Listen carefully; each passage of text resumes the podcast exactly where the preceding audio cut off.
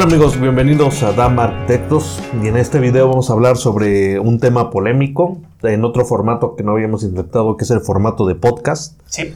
Eh, para esto yo me puse a investigar sobre este, este tema en específico, me alimenté de varias fuentes.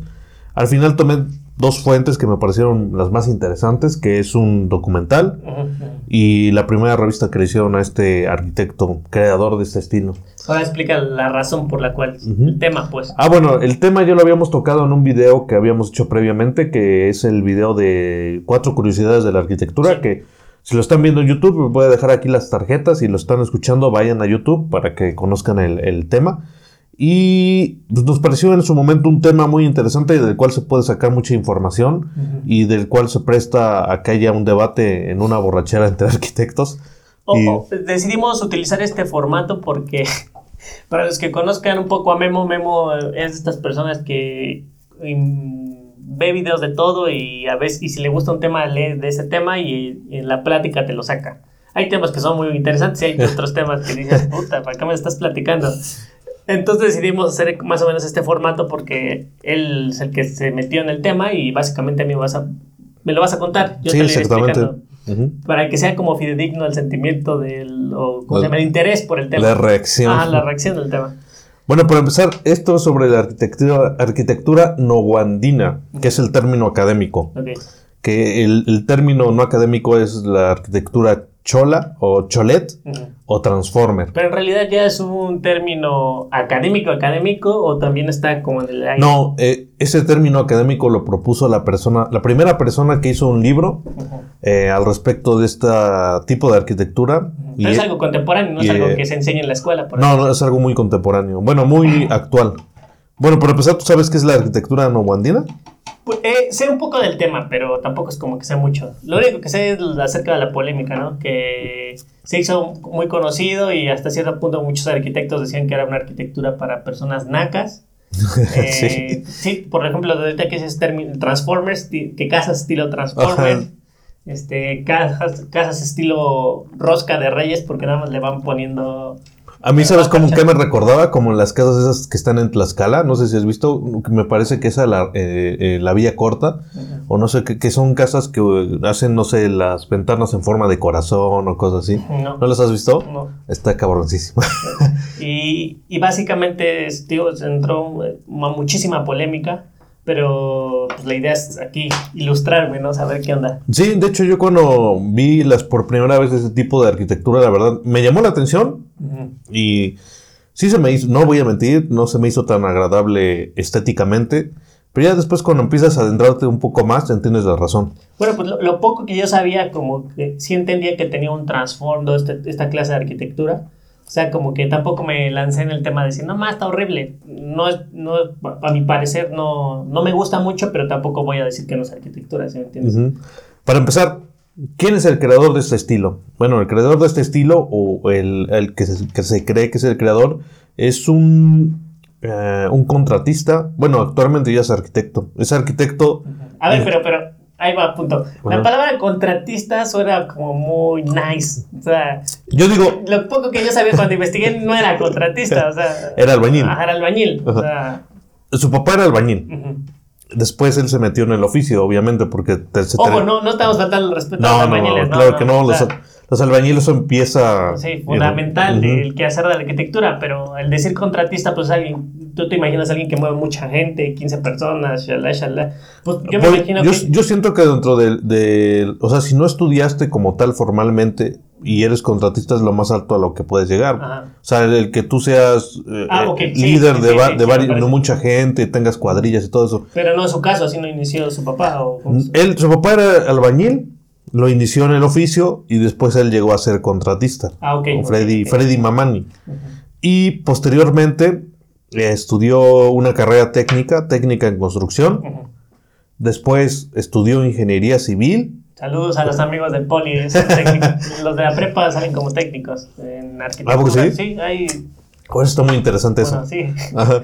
Y después se aventó a estudiar arquitectura y por lo que sé ya terminó. O sea, es, es, arquitecto, ingeniero y técnico en construcción. No, o sea, pues sí. y, y, antes de eso fue albañil y contratista. O sea, de, es una persona completa. Y, y fíjate, lo interesante que yo veo en el quehacer de construir es que al final, bueno, no sé, uno como arquitecto eh, tiene que trabajar con su equipo y como yo hablo con los albañiles, pues al final el que lo va a hacer eres tú. O sea, también tú dame tus consejos de cómo crees que quedaría mejor, ¿no? O sea, yo te puedo decir lo que he leído y lo que he visto en la universidad, pero al final el que lo hace son ellos, los El que lo va a ejecutar, ¿no? Entonces, hasta cierto punto, con su conocimiento empírico hay demasiado, o sea, su lado, demasiado, demasiado. Pero bueno, sí. Ajá.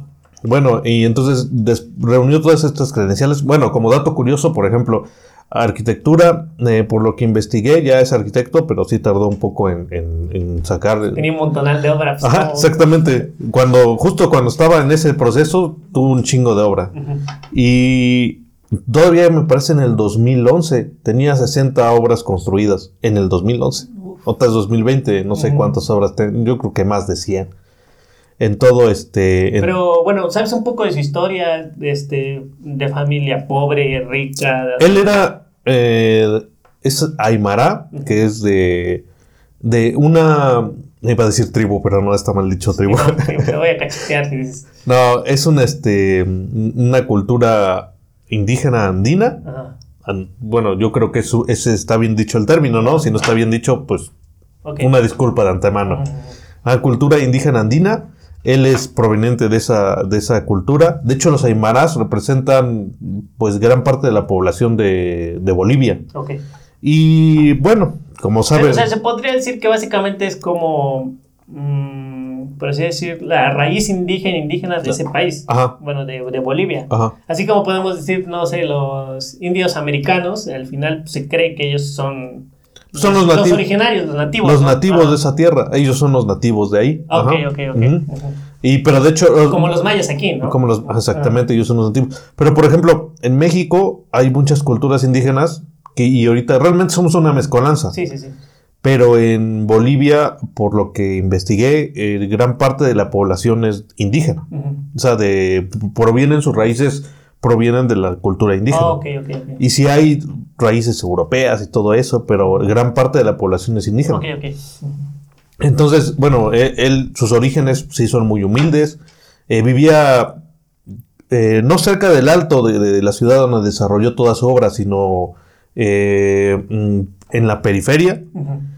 Y pues siempre estuvo muy interesado en la construcción. Sí, pues su papá se dedicaba a eso. se dedicaba a eso. Sus hermanos igual.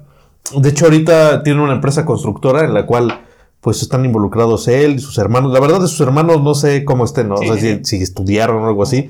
Pero yo creo que a lo mejor han de ser como sus contratistas de, cabecera. Los que están en obra. Ajá, los que están en obra, los que le checan, sus segunderos. Que, Ajá. Él es, digamos, la cabeza. Y este... Eh, bueno, y, y posteriormente se empezó a tener obra se empezó a, eh, empezó a dedicar como contratista, después estudió. Bueno, pregunta interesante. Este, ¿Empezó a tener obra siendo albañil? O... Sí, sí, o sea, cuando era contratista. Bueno, le voy a decir aquí contratista porque realmente ya, manejaba gente. gente a su, a su cargo. Sí, ya tenía obra. Y empezó a tener, obviamente, clientela porque les gustaba lo que hacían. ¿no? Espérate, ahí viene uno interesante. Cuando está estudiando ingeniería civil, él como que empieza a desarrollar su propio lenguaje, que yo creo que eso es lo que el sueño de cualquier arquitecto, ¿no? Que, bueno, sí, no, porque también hay contemporáneos que no tienen lenguaje.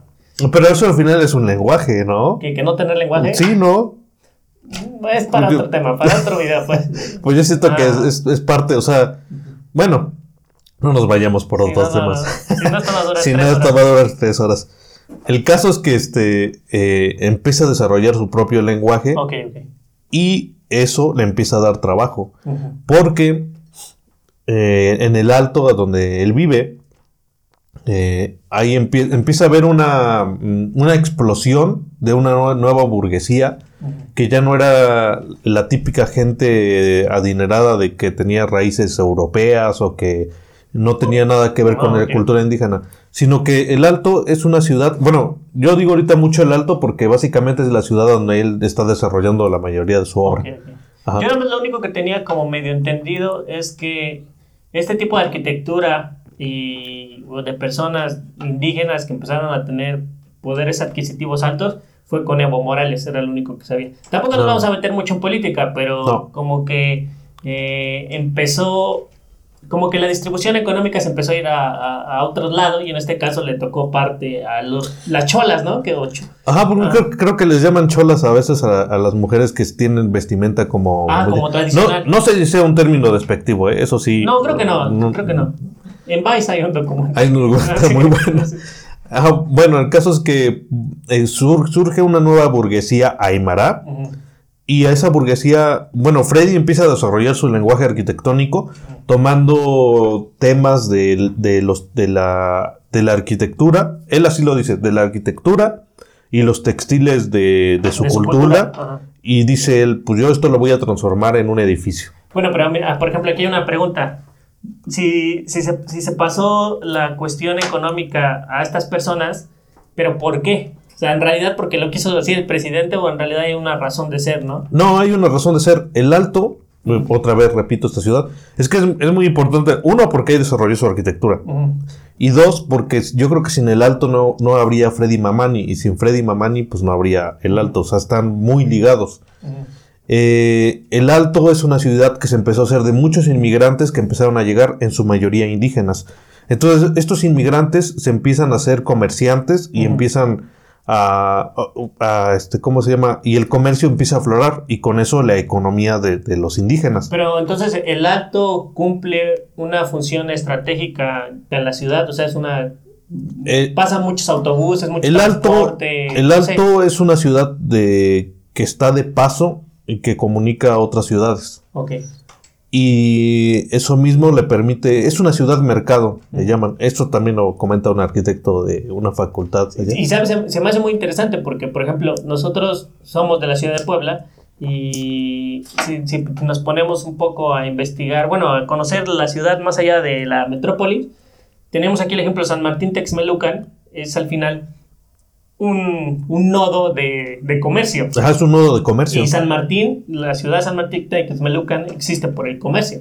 Sí, el, Porque ahí está el mercado- el mercado de San Martín Texmelucan. Según yo es el segundo o el tercer mercado de Latinoamérica más grande del mundo. Sí, de hecho. Entonces, sí, la el- este, esta, este lugar es un, Es un mo- es un monstruo, pero también es un caos. Bueno, Pero a lo que voy, eh, el alto es algo así. el alto es algo así. O sea, la ciudad se empieza a generar, o más bien empiezan a emigrar muchas personas y la ciudad se constituye por ellos mismos. Se organizan y terminan creando la ciudad ellos mismos. O sea, Ah, ni siquiera es como que el gobierno dice aquí va a haber una ciudad, sino que ellos empiezan a llegar y se empiezan a organizar para que la ciudad crezca. Y paralelamente a eso, pues la ciudad empieza a crecer junto con el comercio y se termina siendo una ciudad comercio. Algo así como, como un tianguis de San Martín. Pero que digamos que fuera toda la ciudad. O sea, que ciertos días se cerrara parte de la ciudad. Bueno, como San Martín. se cerrara parte de la ciudad para darle pie al comercio. Ok, ok. Entonces, eso genera una nueva burgue- burguesía aymara. Y esa burguesía aymara, de alguna manera, pues siempre fueron oprimidos. Hasta antes de Evo Morales no había como, no, no existía como que un entendimiento de que, de, de querer a su cultura o de estar orgullosos de ser parte de una cultura indígena, sino que era algo que estaba relegado. Una vez que llega un presidente indígena a, a- bueno, de Sí, raíces pues me imagino que te sientes representado. Por identificado, orgu- Identificado. orgulloso también.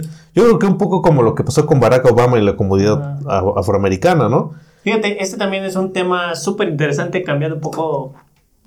Por ejemplo, yo me fui de campamento a trabajar a Estados Unidos y yo veía que los gringos aman su bandera, ¿sí me entiendes? Eh, que son un tema aparte, ¿no? Pero al final el sentido de sentirse identificado lo tienen a flor de piel. Pero, por ejemplo, yo me veo aquí en México, creo que pues, todo lo contrario, ¿no? A mí si me preguntan, ¿te sientes mexicano? Pues dices sí, pero no es así como que te pongas la camiseta, lo tengas a flor de piel. Y lo mismo pasa con las culturas indígenas, ¿no? O sea, aquí, aquí al decirle a alguien, ¿eres indígena? O... Eh, sí, es un, Sí, término o sea, es un peyorativo, término peyorativo. Que, ojo, no tiene que ser así, pero bueno.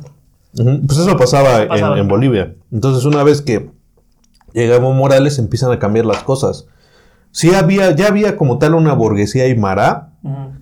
Pero ahora que había un presidente indígena, ya, ya se sentían orgullosos de ellos ser indígenas. Ok. Y como tal ya había una, una forma de decir, pues yo, yo soy indígena y bueno, yo, yo soy de Aymara y voy a construir de acuerdo a lo que a mí me guste. No con los estándares europeos o con los estándares que me imponen o con o que me digan que El minimalismo. el mini- ah, el minimalismo, que eso es a lo que a lo que debes de aspirar si tienes dinero. No, no, no, a mí no Y, a mí no y- me y gusta ojo, eso. ojo también aquí, no tú no investigaste mucho de Evo Morales, no sabemos mucho de Evo Morales, No, no, sino no. también entender aquí que solo estamos tocando un pequeño matiz de Sí, sí, sí. todo lo que hizo él, ¿no? O sea, no sabemos si esto lo hizo bien o mal, pero hasta cierto punto darle representatividad a estos grupos pues, es importante, ¿no? O sea, Por lo menos para el grupo. Ajá, por lo y, menos para el grupo. y para este podcast, porque al final eso terminó repercutiendo en la que es lo arquitectura. que nos interesa a nosotros, ¿no? La arquitectura. Si no hubiera pasado eso, no hubiera. Esta, esta nueva burguesía no hubiera sentido, no se hubiera sentido representada y no hubiera hecho alarde y show de su nueva arquitectura. Eso no le habría dado trabajo a Freddy Mamani y no habría, no sé, ahorita no sé, más de Sí, 100 sí, obras. No, y se hizo un exponente mundial, o sea, todo el mundo, bueno, los que les gusta el tema de arquitectura, los, los que tratan de mantenerse actualizados, pues eh, quieras o no se enteraron. Sí. Al menos yo vivo en México, en ese entonces seguía siendo estudiante de arquitectura, o comenzaba a ser estudiante de arquitectura, y bueno, ya era. y, y enterarme de esto, pues como que... Pues sí, se, Sí, lo, lo volteas a ver, ¿no? volteas a ver, qué, ajá, ¿Qué- por- qué está haciendo, no? o por qué están hablando tanto de ese Ah, ¿por qué tema, ¿no? hablando tanto- de este tema. Entonces, bueno, ya nos, nos platicaste esto, pero. Ajá, o sea, pero ¿qué tiene que ver o qué identidad puso en su arquitectura que sentían a la gente representativa, re- que se sentía representada, pues, en él? Y también es un tema interesante porque fíjate, al final la arquitectura se vuelve un tema aspiracional, ¿no? Uno siempre busca sentirse identificado con su casa. Ajá. Hasta cierto punto tú como, yo me he dado cuenta, tú como dueño de una casa, igual no, lo bus no buscas un espacio agradable, pero tal vez dices, yo quiero una fachada que llame la atención y mis vecinos la volteen a ver. Pues aquí, Hay, hay de temas a temas, ¿no? Uno Sí. como arquitecto dice, bueno, pensemos en el interior y demás, tampoco me voy a meter en ese tema, pero te digo, yo creo que es lo que pasaba con la- lo que pasa con la arquitectura de Freddy Mamani. al final esta nueva burguesía aymara Ujú. proviene del comercio. Ok. Entonces, al provenir del comercio, obviamente eh, su mente está enfocada en vender. Ujú. Entonces, la tipología de ese tipo de vivienda nueva está pensada también para eso. Llamar la atención. No llamar la atención, pero también para que el mismo edificio me genere renta. O sea, para que yo tenga, Ah, yo venda con ese edificio. Ujú. Entonces, son, eran parcelas. Lo interesante es que, haz de cuenta, cuando emigra toda la gente hacia, hacia la ciudad del Alto y ellos mismos empiezan a constituir la ciudad, Ujú. Sin tanta mano del gobierno, sino que ellos mismos se organizan y todo, eh, como que se empieza a hacer lotes, pero lotes de una, de no tan grandes. No grandes en el sentido como, por ejemplo, de los, de los subur- suburbios americanos, que son casas sí. que tienen muchísima Sí, área. me, me refiero al tema de Latinoamérica. En realidad nosotros, bueno, toda cuestión, si te das cuenta, la arquitectura de Latinoamérica no son parcelas grandes, terrenos grandes. Entonces, ¿hacia dónde creces? Hacia Hacia, arriba. Y en la tipología de, este- de esta nueva, de esta nueva forma de habitar es abajo, comercio, ya sea para ellos mismos o renta. Arriba, dos pisos, este, eh, salón social. Porque la El cultura... salón no porque hagan fiestas, renta. Rentan, pero también hacen fiestas. Porque la cultura aymara está. Imagínense una borracherota ahí. Sí, en, en tu casa. Sí, bueno, yo porque conozco un poco de los interiores que he llegado a ver en fotografías y en el video que hicimos. Sí. De hecho, esos tipos de interiores les llaman barroco psicodélico. Yo creo que sí está muy... es un término muy apropiado. Yo, yo cuando lo vi dije, no, sí. Y, sí. y- y para que entiendan, o sea, bueno, voy a decir algo. Eh, imagínense entrar a una iglesia barroca pintada de miles de colores y que predomina el amarillo y el verde fosforescente. Que también eso es un tema en... en por, ej- por ejemplo, en... Es parte de su cultura el Ajá, en, color. la, en la cultura aymara, eh, los- el contraste de, de colores, este, ¿cómo se llama? No, bueno, este tipo de colores que no son, eh, que son, que son, este, diferentes, ¿cómo se dice? O sea, que en la paleta de colores, que Sí. son contrarios. Ajá, contrarios. Blanco, negro. Ajá, ajá, pero eh, es, es como bien visto.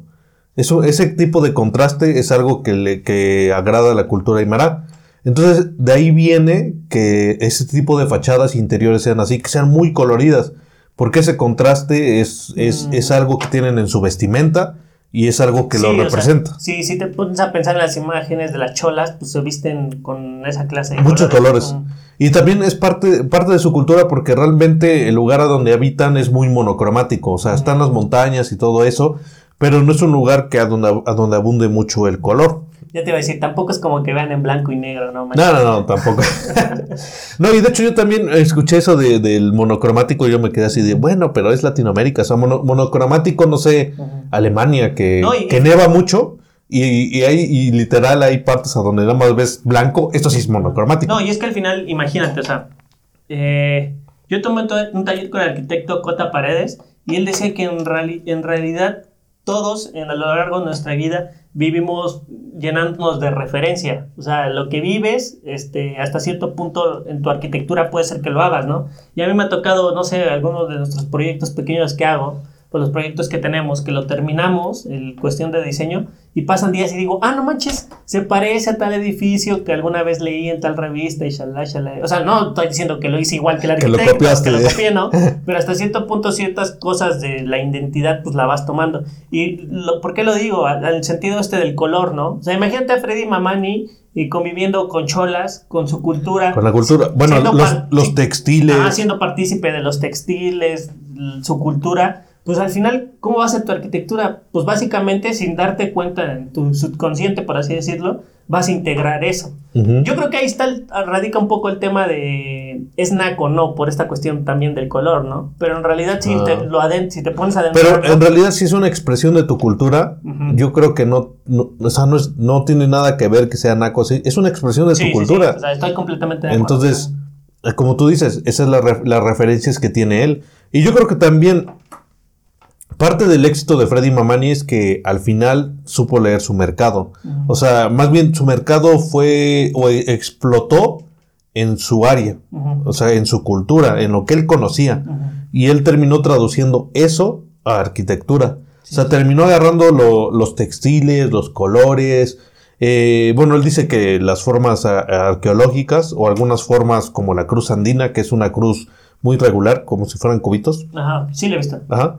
Y este. Y lo terminó integrando a una arquitectura. Lo tradujo a la arquitectura.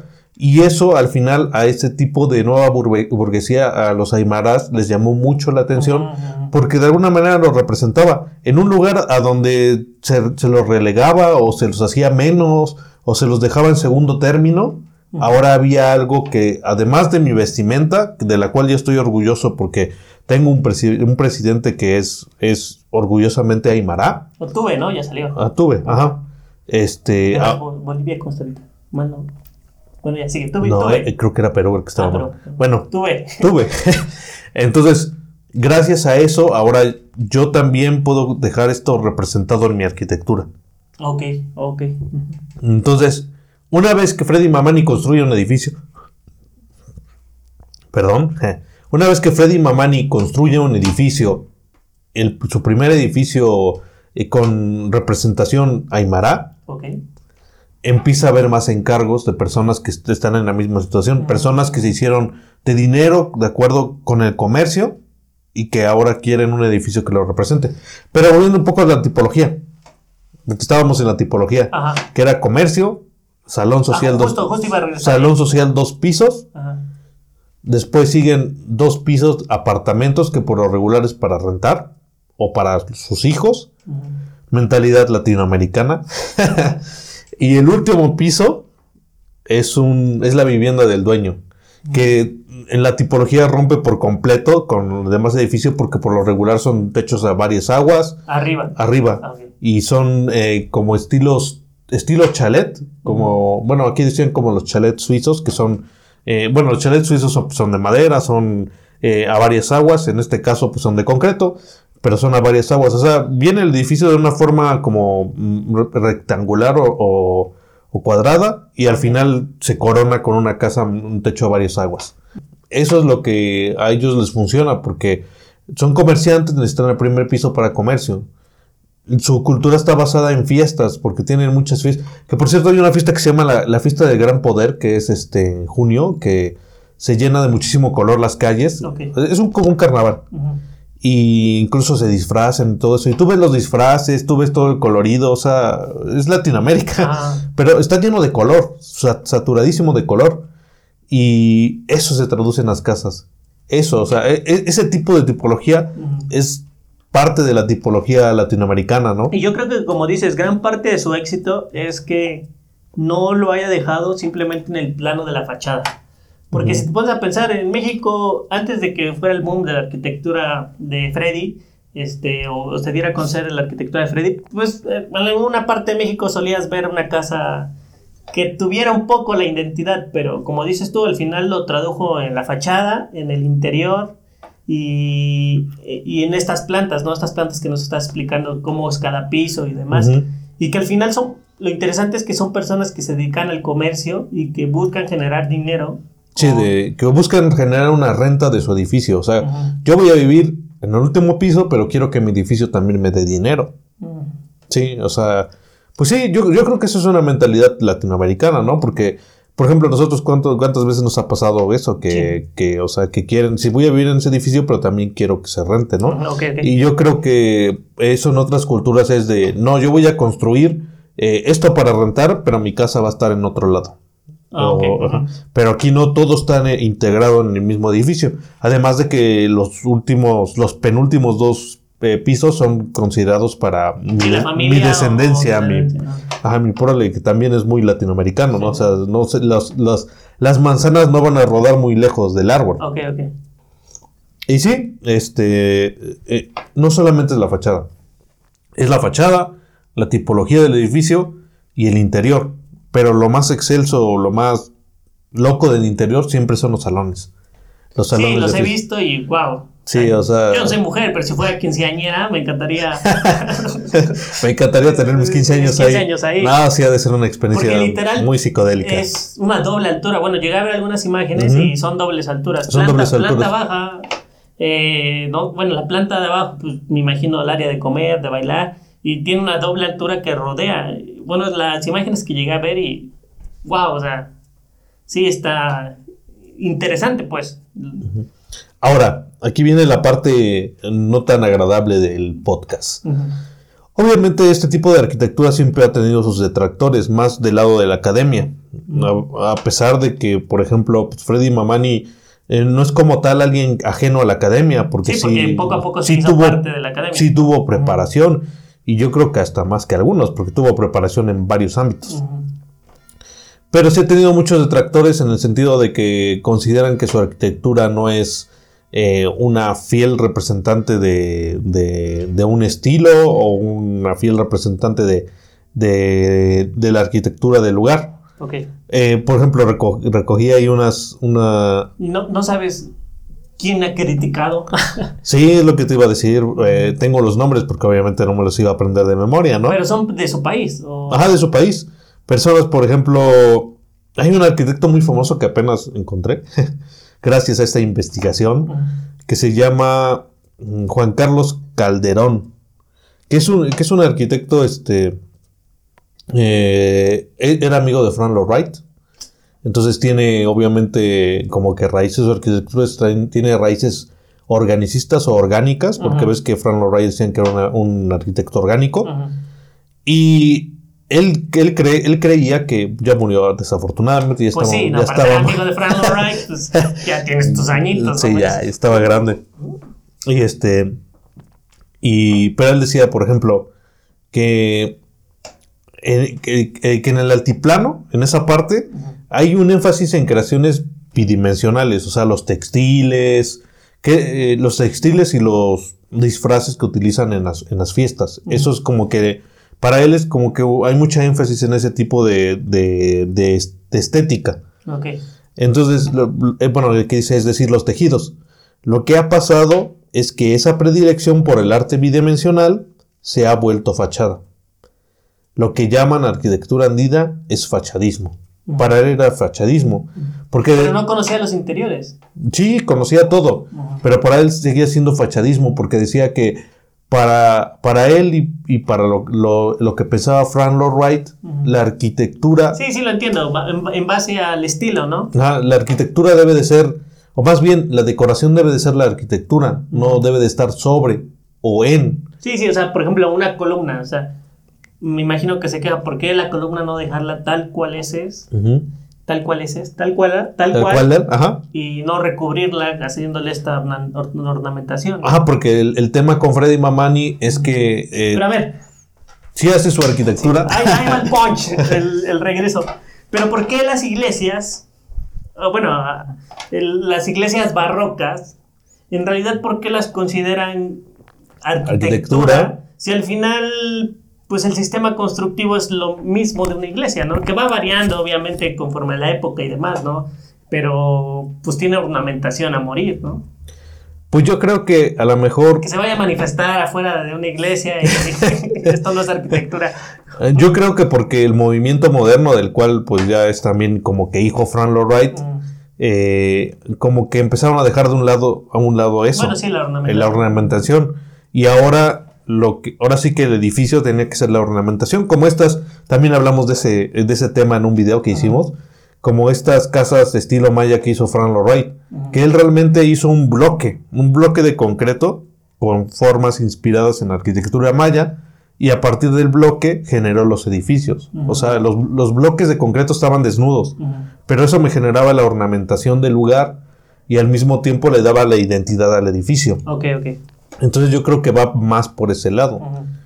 Que yo al principio siempre pensaba lo mismo, ¿no? Pero yo creo que en cuanto a la arquitectura, yo creo que yo creo que en este tipo de arquitectura, bueno, más bien en arquitectura se vale tener eh, que tu edificio sea, la, que la ornamentación sea el edificio o que posteriormente se coloque la ornamentación.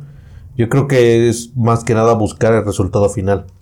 Fíjate, ¿por qué no al final dejamos nuestra opinión para al final de este de este video, podcast, lo que sea, dejamos mm, la, tu opinión tuya, bueno, tu, opinión, te pregunto tu opinión y yo externo mi opinión, pero bueno, sigue hablando.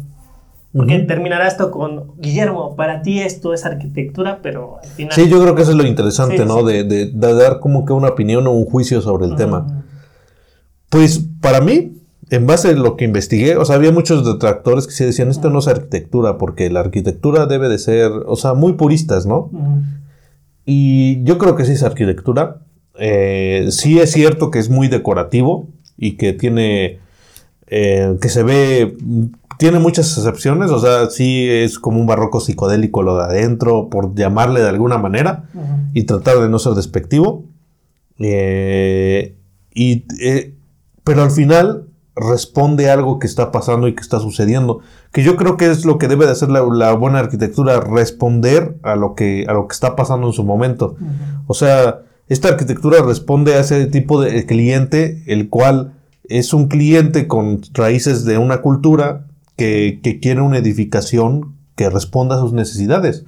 Entonces, si hay alguien que está cubriendo ese, ese hueco que los demás decidieron dejar, y mercados va a haber para todos, por así lo puedo pensar, ¿no? O sea, no me imagino a Frank Lloyd Wright tratando de explicar un proyecto a una persona, a una chola, por así decirlo. O sea, sería muy complicado que generaran este clic, que creo que últimamente hemos estado hablando aquí en DAM acerca de que sí es importante generar un clic con el cliente porque mm, si no, muy difícilmente creo que se puede entender en el lenguaje de la arquitectura, porque puedes hablar con con el cliente, pero traducirlo a un lenguaje ahí es donde viene. Sí, o sea, si tus ideas no empatan de alguna manera con el cliente, empiezas, entras en problemas. Tampoco creo que la arquitectura se trate de...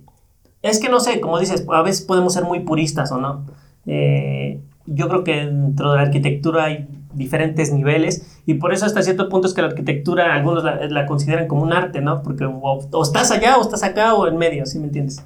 Y bueno, si me preguntas mi opinión, yo también considero que es arquitectura. Si solamente fuera la fachada, muy difícilmente me costaría. Pero pensarlo como, arquitectura. pensarlo como arquitectura. Pero porque siento que al final la arquitectura va más allá de la fachada, ¿no? Que puede ser un tema importante, interesante, a cualquiera le puede gustar, pero yo siento que la arquitectura siempre tiene que ir más allá de la fachada y en el interior, por así decirlo, en generar algo, es, espacios que, que, las personas lo puedan apropiar, lo puedan disfrutar, incluso hasta cierto punto dar ciudad, ¿no? El simple hecho de dejar un jardincito para que eh, sané la calle que está horrible sin preocuparte que le echen basura. Pero imagínate que cada uno dejara un jardincito enfrente de su casa, pues cómo sería la ciudad, ¿no? Entonces yo considero que sí es arquitectura, y, pero también estoy de otra lado que pues, hay personas que van a decir que no, personas que van a decir que, no les va a gustar. Pero lo más importante es lo que dices, que al final responde a un lugar, responde a una cultura, y hasta cierto punto pues, no hay que sonar políticos, pero unas personas que han sido olvidadas durante muchísimo tiempo, que no han sido consideradas ni tomadas en cuenta, pero que al final, como todos tienen gustos, como todos tienen necesidades y como todos quieren ser representados por algo, ¿no? Bueno, pues a manera de conclusión, ya yo creo que nos extendimos mucho. yo creo que en la vida no hay como que un blanco y negro, ¿no? Siempre hay matices. Yo creo que es eso, también la arquitectura y todo se trata de matices. Son, son matices. Y el Alto, que es donde se desarrolló este tipo de arquitectura, donde Freddy Mamani este, hizo la mayoría de su obra, eh, es una ciudad que al final de cuentas no fue planeada sino que se, fue, se fueron organizando y se fue creando poco a poco. Que si hay que darle mérito a esa gente que lo hizo porque realmente sí se organizó, o sea, de, alguna manera terminó creando una ciudad que no es un tema fácil. si se organizaron al final puede ser que tenga sus carencias, es lo que... Exactamente, siempre tuvieron sus carencias de servicios básicos, de vialidades, todo, todo eso. Espacio público. Espacio público, no tienen espacio público. Y al final yo creo que la arquitectura, para que sea buena arquitectura, debe de ser parte de eso, parte de la ciudad. Debe de generar espacio público, debe de ser eh, parte de un todo. Y esta, este tipo de arquitectura, si, es, si hay algo que se le tuviera que criticar, es eso, que realmente son, eh, están ubicadas en una ciudad en la cual todo está hecho de tabique y que tiene un color monocromático, y hay ciertos edificios que resaltan que son los de Freddy Mamani, y que resaltan por sus formas, por su colorido, pero están aislados, porque la ciudad eh, es una ciudad comercio gigante, y en la ciudad pues carecen de, ciertas cosas como el espacio público y unas vialidades correctamente. Sí, yo, creo que también si eh, de alguna manera hubiera existido una planificación, mm, sería algo muy diferente. Y pues yo creo que sería básicamente lo único que le podríamos criticar. Que realmente, aunque... Bueno, pero tampoco es un tema que no, esté en no está en sus manos. Ah, exactamente, aunque es un tema que realmente pues a, este, bueno, fíjate, arquitecto... Sí, y no. Pero... Eh, bueno, será para otro tema, ¿no? Otro, otro día que podamos hablar un poco acerca del espacio público. Creo que sería un tema muy interesante. Y nada, pues bueno, creo que pasaremos a despedirnos. Sí, yo también, a modo de despedida, eh, para hacer este podcast o para verter nuestra información, nuestro, nuestro juicio acerca de este tipo de temas, tomamos en cuenta un documental que se llama Cholet. Que lo va a dejar, bueno, lo vas a dejar en la parte de abajo. Ajá, y lo pueden encontrar gratis en YouTube, que es, es muy bueno, es sobre, sobre este tipo de arquitectura que le denominan cholet porque de manera despectiva porque este tipo de arquitectura se corona con chalets, pero como son hechos por gente aymara, son cholets. y este es un muy buen documental. Y también les voy a dejar el link de la primera revista que se hizo al respecto de Freddy Mamani y su obra. Muy buena, realizada por dos arquitectas que lo documentaron y un fotógrafo que tomó toda la todas las fotos, que tomó. Iba, a decir iba a adornarlo con unas palabras bonitas pero bueno que tomó todas las fotos de, de, la, de la revista o de la publicación y que la verdad es muy bueno. De ahí saqué yo gran parte de la información de este podcast de ahí me alimenté y yo creo que la intención es que yo bueno aprender y que todos aprendamos. Yo creo que ese es el punto clave. Nosotros nos documentamos, ustedes se documentan y aquí todos ganamos. Bueno, eso es todo por parte de DAM. No olviden suscribirse a nuestro canal de YouTube. Eh, básicamente creo que crearemos un Spotify para subir estos capítulos de podcast. De, podcast que a lo mejor no van a ser tan regulares. No tan pues, regulares, pero... Pero nos sirve, ¿no? Porque realmente aquí vertimos nuestra opinión. Eh, más sin filtro, sin edición. Bueno, sin tanta. Sin tanta. sí y hablamos de temas que están relacionados con arquitectura. Y si te interesa algún tema, puedes dejarlo en la parte de abajo. Con gusto nosotros hablaremos de él y bueno, nos estamos viendo. Dios.